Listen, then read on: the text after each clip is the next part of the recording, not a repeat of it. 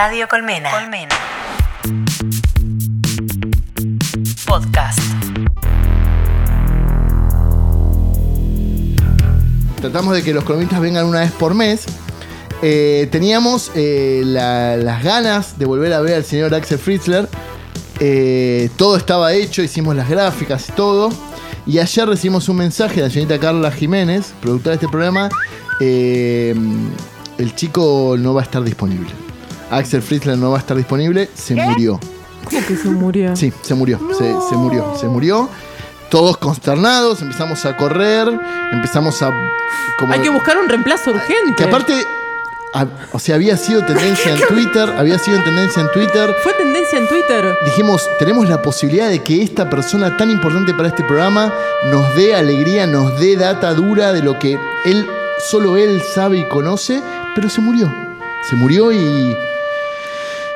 Y después nos enteramos que no, que no se había muerto. Que tuvo un pequeño accidente. Sí, que tuvo un pequeño accidente.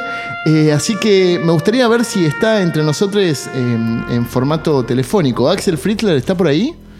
Hola amigues, ¿cómo les va? ¿Qué te pasó? ¿Cómo estás? Que me estoy, estoy con el hombro luxado o dislocado, que eh, fun fact es lo mismo, me acabo de dar cuenta en Google. Me- en la lluvia, la lluvia del viernes pasado salía de un boliche para de minorías sexuales y disidencias y por la lluvia me resbalé en una planchuela de esas que pone la reta por las veredas y me caí con, caí con todo el hombro sobre el lado derecho y me disloqué el hombro. Dije, bueno, ya va a pasar, ya va a pasar. No pasó y me dieron una semana de reposo. O sea, podemos decir, eh, bajo tus palabras, que el gobierno de la ciudad de Buenos Aires es anti-comunidad LGTBIQ. Eso ya lo sabemos. ¿Qué duda cabe? ¿Qué duda cabe? Eso ya lo sabemos. Ya lo pero bueno, sabemos. con esto que le pasó a Axel lo hemos confirmado. Lo hemos confirmado. Eh, realmente, ¿cómo estás en este momento, Axel? Eh, ahora estoy bajo los efectos de un calmante que me, hace- me, pone, me pone muy feliz Ok. Y estoy con una sola mano escuchándolos a ustedes y jugando al Candy Crush. Con una sola mano. Está muy bien. Escúchame, me contaba acá la señorita eh, licenciada Vanessa Guquier que eh, fuiste tendencia en Twitter por un, por un tweet político. ¿Esto es cierto? ¿Puedes contarnos un poco qué pasó? Ah, sí, cuando la verdad fue un momento muy gracioso, habrá sido hace dos semanas, que cuando salió todo el escándalo de los bots, eh, la Bonner Smith, Smith y todos esos nombres raros que tenían, muy graciosos, esos bots que decían que votaban por Macri. Eh, y bueno, yo simplemente hice una foto de viral y hice un tweet diciendo que esa gente era real y bueno, tras eso sí les ¿no? Pero sí, me compartió mucha gente, me retuiteó eh, gente de- del gobierno y cosas por el estilo, me insultó mucha gente también, tuve que bloquear a varios, pero bueno, así es Twitter, ¿eh? Es que, eh, eh, est- ¿Estamos frente a la previa cinéfila de un programa de, de- de influencers de Twitter? Por supuesto, yo no tengo duda. Porque la verdad que Axel la semana pasada, yo esta semana... es- Yo no tengo duda. Falta hacer plata, pero bueno. Bueno, ok, ok. Pero Sí, Axel, hay que, hay que capitalizarlo. está muy bien. Eh, ¿Estás en condiciones de contarnos lo que nos ibas a contar eh, viniendo al programa o, o no? Vos decinos. mirá que Absolutamente. Nosotros podemos remar, absolutamente. ¿eh? De hecho, de hecho, eh, minutos después de que ustedes terminen de hablar de Once Upon a Time in Hollywood, eh, me parece el momento perfecto. A ver, contanos de qué, de qué nos venís a, a- a charlar. Lamentablemente lo que voy a contarles hoy entra en una sola columna y es la carrera entera de una persona, de una actriz, y es nada más y nada menos que Sharon Tate, la, la ex mujer, va, la ex mujer, la, la asesinada mujer de Roman Polanski, y que en Once Upon a Hollywood está interpretada por Margot Robbie. Perfecto. Sharon empezó como modelo, eh, dada su hermosa, hermosa presencia y su belleza, que realmente era muy, muy linda. Y fue como la chica del año 1967. Empezó con pequeños roles dentro de, la televisión, de los de- dentro de, de- de- como de la gente de Cipoll y series por ese, por ese estilo, hasta que dio su salto al cine en el año 1967. Y quisiera yo justamente concentrarme, a menos comentarla con ustedes, que de hecho mencionaron una película hace unos minutos, eh, en, la, en cómo fue su salto al estrellato y cómo fue eh, creciendo en, ese, en, ese, en esos dos años para poder llegar a ser lo que una solamente una promesa, lamentablemente. porque cuando uno se pone a averiguar un poco sobre Sharon Tate, lo primero que sale es lo que ustedes decían antes, ¿no? Charles Manson, eh, la familia, el clan, los asesinatos eh, de, de todo ese clan y cómo fue el crimen en Rodeo Drive. De hecho, hasta aparece, si buscas en Google, aparecen las fotos de ella y los Sí. de cadáver así enseguida. Eh, y quisiera evitar todo ese morbo, sobre todo ahora porque es como el mes de Manson, este agosto, porque no solo está en la película de Tarantino, sino que además está en Mindhunter, en la serie de Netflix eh, de David Fincher, que ya estrenó la segunda temporada hace unos días, y está incluso eh, interpretado por el mismo actor en Once Upon a Time in Hollywood y en Mindhunter. Sí. Y ahí también se habla del crimen de, de Sharon Tate. Pero bueno, vamos a, a concentrarnos en qué, qué pasaba a Sharon Tate en su carrera. En el año 1967 se estrenó la primera película que ella participó, como dije antes, hacía solo roles mínimos en televisión. Y la primera película fue Eye of the Devil, eh, del año 1966, perdón, donde tiene un pequeño papel de reparto. Ella, ¿hay como ruido de fondo? No, no, no. A veces, a veces hay como una situación de que podría llegar a perderse la señal, pero nunca llega a ser completa. Ok. A ver ahí, ahí, ahí. A, a ver, creo, a ver, habla ahí que creo que ahí te No escuchamos. le pidas que se suba arriba de algo, Sí. si se cae. No, no, no, es claro, un- tenemos que cuidarte. Por eso. Axel, tenemos que Sí, no, cuidar. estoy con mucho cuidado. Además tengo vecinos que están haciendo ruidos. qué sé yo. No, no Bueno, pasa nada, no se escucha, tranquilo. Decía, Eye of the Devil, película protagonizada por Deborah Kerr, que ya era como una leyenda de Hollywood en ese momento. David Niven también, otra leyenda de Hollywood. Nombres grandes, MGM haciendo la película. Y Sharon Tate con un pequeño papel haciendo como una mujer misteriosa, una bruja, eh, ya que la película era de suspenso y como su nombre lo indica, habla de una posesión demoníaca, ¿no? Eh, tuvo muy buenas críticas a pesar de estar en un par de escenas. De hecho, aparece en el póster de la película ella eh, siendo cagada de latigazos por David Niven. un póster bastante bastante eh, choqueante en ese año, en el 66. Y se llevó muy bien con todo su elenco. O sea, por lo general, con una chica es linda, 25 años, de la nada le dan su primer papel en una película grande en MGM, hay como cierto como cierto resquemor entre el, entre el elenco, como quién, es- quién es esta, que habrá chupado, qué sé yo, cosas por el estilo, ¿no? No, eh, igual te cuento algo, Axel, por ahí te sorprende un poco, pero sigue pasando hoy eso, ¿eh? Obviamente, obviamente. Bueno, pero Deborah Kerr y, y David Niven la trataron muy bien y ella estuvo muy, muy cómoda eh, en esa filmación y cuentan eh, cuentan que, que fueron amigos luego de, de estrenada la película. O sea, es- cuentan que era una chica además muy simpática, muy inteligente y que siempre los, dire- los directores, excepto Roman Polanski eh, a la larga, la trataban como si fuese una chica tonta que viene más a, a querer ser actriz, ¿no? Claro. sin ningún tipo de formación ni nada. Eh, luego de Eye of the Devil, ahí comienza entonces eh, un salto bastante bizarro en la carrera de Sharon Tate, una corta carrera, que es The Fearless Vampire Killers, es una comedia dirigida por Roman Polanski y protagonizada por Roman Polanski. Eh, no sé si ustedes saben, muchos no lo saben, pero Roman Polanski era actor originalmente en su colonia natal y comenzó como actor antes que como director. Claro. Luego, como ya vio que, que le daban la libertad, eh, luego de Repulsión y películas así, ya hizo como lo que quería. The Fearless Vampire Killers es, es esa es la máxima expresión de esa actitud. Como acá hizo una comedia sobre vampiros, eh, completamente bizarra, eh, mala, con pésimas, pésimas críticas, pero Sharon Tate eh, hizo un pequeño papel allí como una pelirroja, donde tuvo que tener una peluca, una peluca pelirroja, de hecho, y ahí es como conoció a Roman, quien no la trató bien al principio, y quien la, le exigía cosas, por ejemplo, como hacer una misma toma de 70 veces hasta que se perfecta, o sea, no se, no, se llevaban bien. Y luego, con el correr de los meses, con el correr de, la- de las noches de filmación, comenzaron un romance y se enamoraron, ¿sí? Eh, eh, ¿Sabes? No, no te quiero prender fuego, pues en Once Upon a Time in Hollywood cuentan que ella en realidad estaba en pareja con otro actor, perdón, otro director, y que ellas lo dejan por Roman Polanski, pero viven los tres juntos pues se hacen muy amigos. ¿Esto será verdad o no en la película? En la vida Sí, real. en realidad es verdad de los dos lados. Eh, Roman Polanski estaba... No me prende fuego para nada, Elia, no te preocupes. No, pero no sé cuánto es de verdad o de mentira, ¿viste? Como es la película, capaz es, es una cosa inventada mm, per se.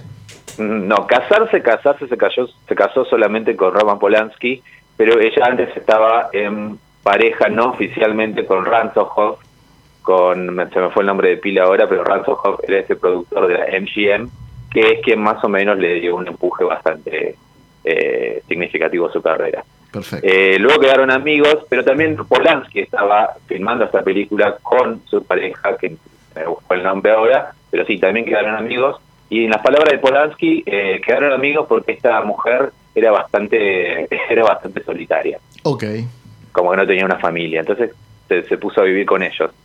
No es que estaban en una especie de poliamor, no lo sé al menos, quizás sí. Capaz. Todo era posible. Esa época, Axel era ideal para eso.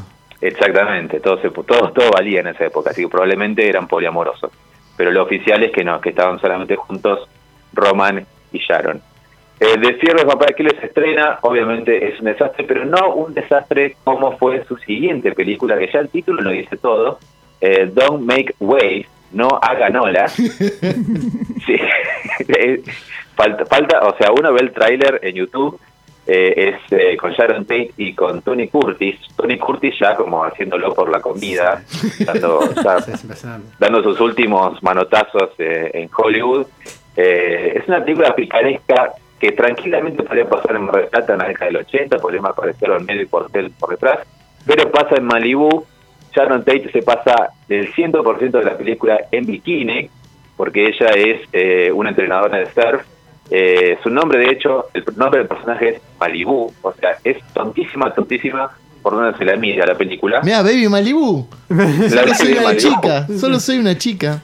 Claro, pero justamente eh, Sharon pensaba igual que, que yo, eh, que todo el resto del mundo. Ella dijo así, es una película horrible, eh, declaraciones así en voz baja, en alguna que otra revista, dijo así, es horrible la película, medio que la hice porque eh, tenía que hacerla. Así que Don't Waves entonces es una película bastante mala, pero lamenta- lamentablemente, perdón, afortunadamente, llega su eh, gran papel que es eh, por muchos eh, reconocido como su gran, su mejor interpretación, porque Sharon Tate tampoco era una gran actriz, hay que decir la verdad, pero estaba empezando. Y antes de meterme en, en esta película, quisiera destacar justamente con quién se la compara, porque su carrera se terminó abruptamente, pero empezó a empezó similar a, por ejemplo, carreras como la de Jessica Lange, que en su momento también era simplemente una modelo, que estaba en la mano de King Kong, o sea, no, no, no olvidemos eso. No sé, eh, Faye Dunaway mismo, o por ejemplo también Sharon Stone, que también era simplemente una chica que, que a veces no hablaba en las películas. Era Ma- una Mari- super linda. Marilyn Monroe empezó siendo modelo o actriz. Marilyn Monroe empezó siendo modelo de gráfica, perfecto. tal cual. Pero tampoco fue una gran actriz nunca. Pero lo que quiero decir es que quizás si Sharon no hubiera sido asesinada, hubiera terminado en siendo una Jessica Lange hoy Claro. o una, no sé, una Meryl Streep, si se quiere. Perfecto. Pero bueno, eh, como decía, su gran película entonces fue Valley of the Dolls o El Valle de las Muñecas del año 67, con unos nombres que en esa época eran más grandes como Patty Duke y, eh, y Paul Burke. Esta película además está basada en el libro del mismo título y el, el libro fue bestseller de, en Estados Unidos durante muchos años.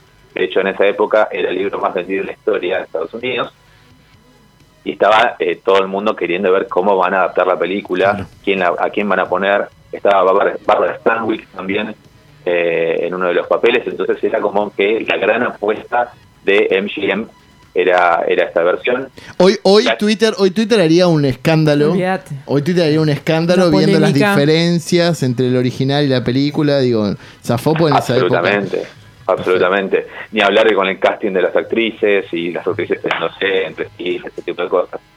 Em, pero bueno, las críticas no fueron nada buenas con el Valle de las Muñecas, pero sí fueron eh, amables con Sharon Tate diciendo que por fin demostró que no es solamente una chica linda, que tiene que mostrar su cuerpo y su cara, sino que además puede actuar de chica linda que se lamenta de mostrar su cuerpo y su cara y que tiene algo más para ofrecer.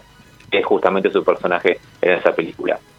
Eh, Sharon obviamente estuvo muy contenta con, estas críticas y con la recepción de la película por el público más que nada, porque si bien la crítica no fue buena, el público la rompió y los tickets se vendieron por completo ese año. O sea, el año de Sharon Tate fue el 67, porque después viene el 68 y se estrena The Wrecking Crew, que es la que ustedes mencionaban antes, dirigida por Phil Carlson con Dean Martin, otra comedia picaresca para, para Sharon y es justamente la que está, eh, no quiero spoiler, pero aparece viéndola en Once Upon a Time. Sí, el y- personaje y- y lo de que- Margot Robbie aparece viendo esa película en el cine. Y, y para los que- para los y las que estén escuchando, aparece el metraje original. O sea, Sí. es como extraño porque ella la ves como Margot Robbie mirando la película, pero en la pantalla es Sharon Tate de verdad. Ah, mirá vos, mirá vos qué loco. Sí, sí, por eso es loquísimo, es loquísimo. Y ahí también muestran eh, que, de vuelta, no sé si será verdad o mentira, que hay como una escena medio, no es de acción, pero de medio física, y que ella recordaba que la había entrenado Bruce Lee y que le había como tirado unos tips Bruce Lee, que es bastante lindo en la película ver esa situación. Ah, muy lindo. Eh, dicho sea de paso, detalle de color, es el debut de Phil, de perdón, de, es el debut en el cine de Chuck Norris en esta película. Muy bueno. Muy bueno, un, da- gran dato. Supongo que allí se habrá conocido con Bruce Lee. Hay una foto muy conocida de Bruce Lee y, y Chuck Norris, quizás pasó en esta época, ¿no? Sí, y Bueno, una gran pelea entre ellos dos también. Tal cual. Eh, The Wrecking Crew, entonces se estrenó en el 68, la pudo llegar a ver eh, Sharon, lamentablemente no pudo llegar a ver su última película, que fue The 13 Chairs, o 12 más 1, como es su nombre original en italiano, que si venía rompiendo la Sharon, eh, esta película estaba destinada a ser una, gros- una tremenda grositud, porque era una comedia dirigida por Nicolas Hender con eh, Vittorio Gassman, Orson Welles, Vittorio De Sica eh, y Sharon Tate, o sea, rodeada de grandes nombres. Lamentablemente eh, se estrenó postu, o sea, fue su última película y se estrenó una vez que, que ya Sharon había sido asesinada en el año 1969. Se demoró el de estreno bastante justamente por este escándalo y eh, se estrenó en Italia primero y luego en Estados Unidos, con Perfecto. críticas variadas. Perfecto. Volviendo a eh, otras cosas, otro dato de color sobre Sharon. Sharon está, hay un rumor, no sé si ustedes sabían, que ella es eh, una extra en el bebé de Romary. Sí. Sí. Ajá. Al día de hoy esto no se pudo comprobar. Ella estaba, ya estaba de novia con Roman eh, cuando él estaba filmando el bebé de Romary, entraba y salía todo el tiempo. Tampoco se puede comprobar que Roman quería que ella protagonizara el bebé de Rosemary, porque él, lo que él dijo sí fue que él quería que quería sugerirla, pero no se animaba y quería que otros la sugirieran. Claro. Eh, como que dejaba fotos de Sharon Tate sí, sí, de Querusa y nadie nadie tomaba la, la- la iniciativa de sugerirla. Entonces eh, se lo ofrecieron a Mia Farrow. Pero hay un rumor este que ella aparece como una extra y no es no se la encuentra. Es un es más que nada un mito urbano de Hollywood. Hermoso. Que es de lo que nos alimentamos nosotros Por los, eso, de, los amantes. de las cosas falopa. Exactamente. Teoría Absolutamente. falopa. Absolutamente. Bueno, y en su corta estadía en Hollywood, eh, Sharon pudo hacerse bastantes amigos, o sea, como ya mencioné a Patty Duke, Barbara Parker, Susan Hayward, eh, también Lee Grant, otra actriz, o sea, todos nombres que venían de ganar Oscar, de que ya eran como establecidos, y mujeres sobre todo, que fueron muy amables con Sharon, y Sharon no solo las consideraba sus amigas, sino que además eh, consideraba que aprendió mucho de ellas y que eh, sus ídolas, eh, las ídolas de Sharon en esa época, eh, eran eh, Catherine Deneuve, quien venía Wow. de ser- obviamente venía de romperla en Europa, tenía papeles muy similares a los que le ofrecían a ella, de mujer linda pero con cierto misterio, y Faye Dunaway, que Faye Dunaway en, a finales de los 60 en Hollywood era la número uno, ¿no? Sí, sí, es como, yo, es como yo cuando digo que soy amigo de Cristian Ponce. Yo me siento como que, ¿entendés? Somos como dos grandes que estamos juntos y está buenísimo eso.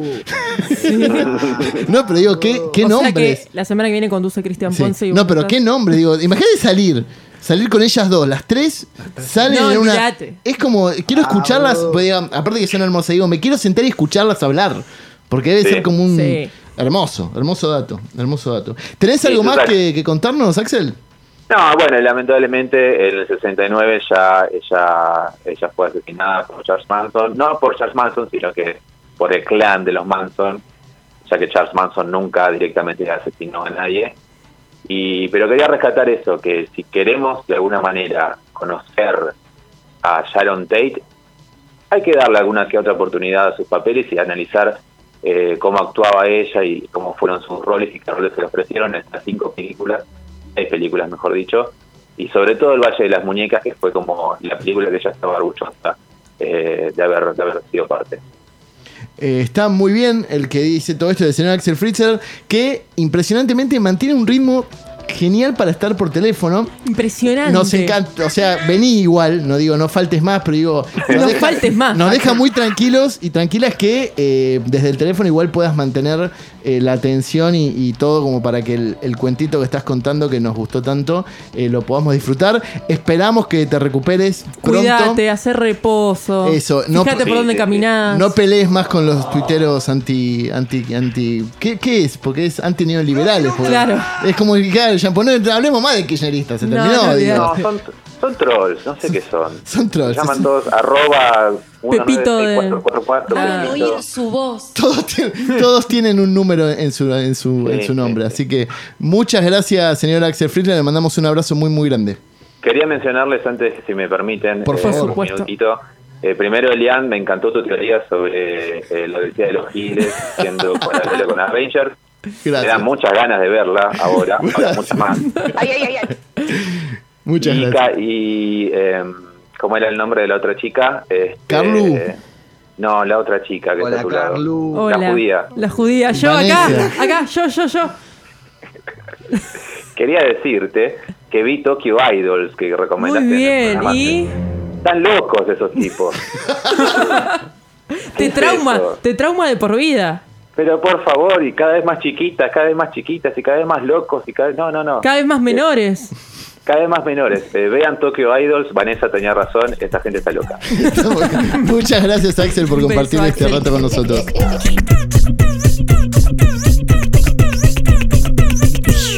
Radio Colmena. Colmena. Podcast. www.radiocolmena.com